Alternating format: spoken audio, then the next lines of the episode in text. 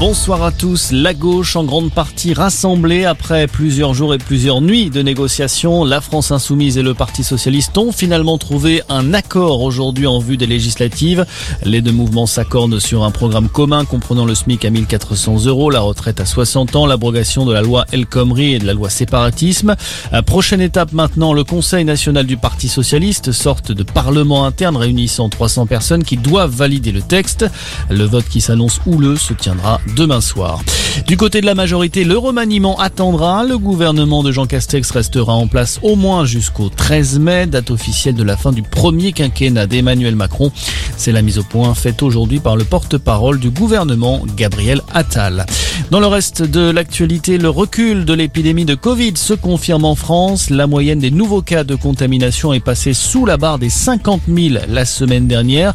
C'est une première depuis le mois de décembre et l'arrivée du variant Omicron, précise ce soir Santé publique France.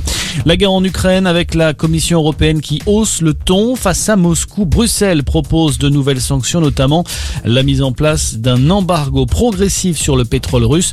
Et ce ne sera pas facile, a déjà prévenu la présidente de la Commission, Ursula von der Leyen, a noté que cet embargo doit encore être approuvé à l'unanimité par les pays membres de l'UE.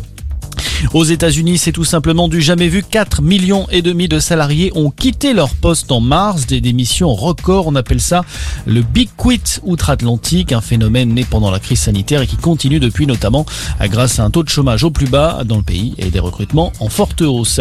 Et puis le foot qui, pour défier Liverpool en finale de la Ligue des Champions, répond ce soir le choc entre le Real Madrid et Manchester City s'annonce très ouvert. Demi-finale retour avec un avantage aux Citizens, vainqueur 4 buts à 3 au match aller, d'envoi de la rencontre à 21h. Voilà pour l'essentiel de l'actualité. Très bonne soirée à tous.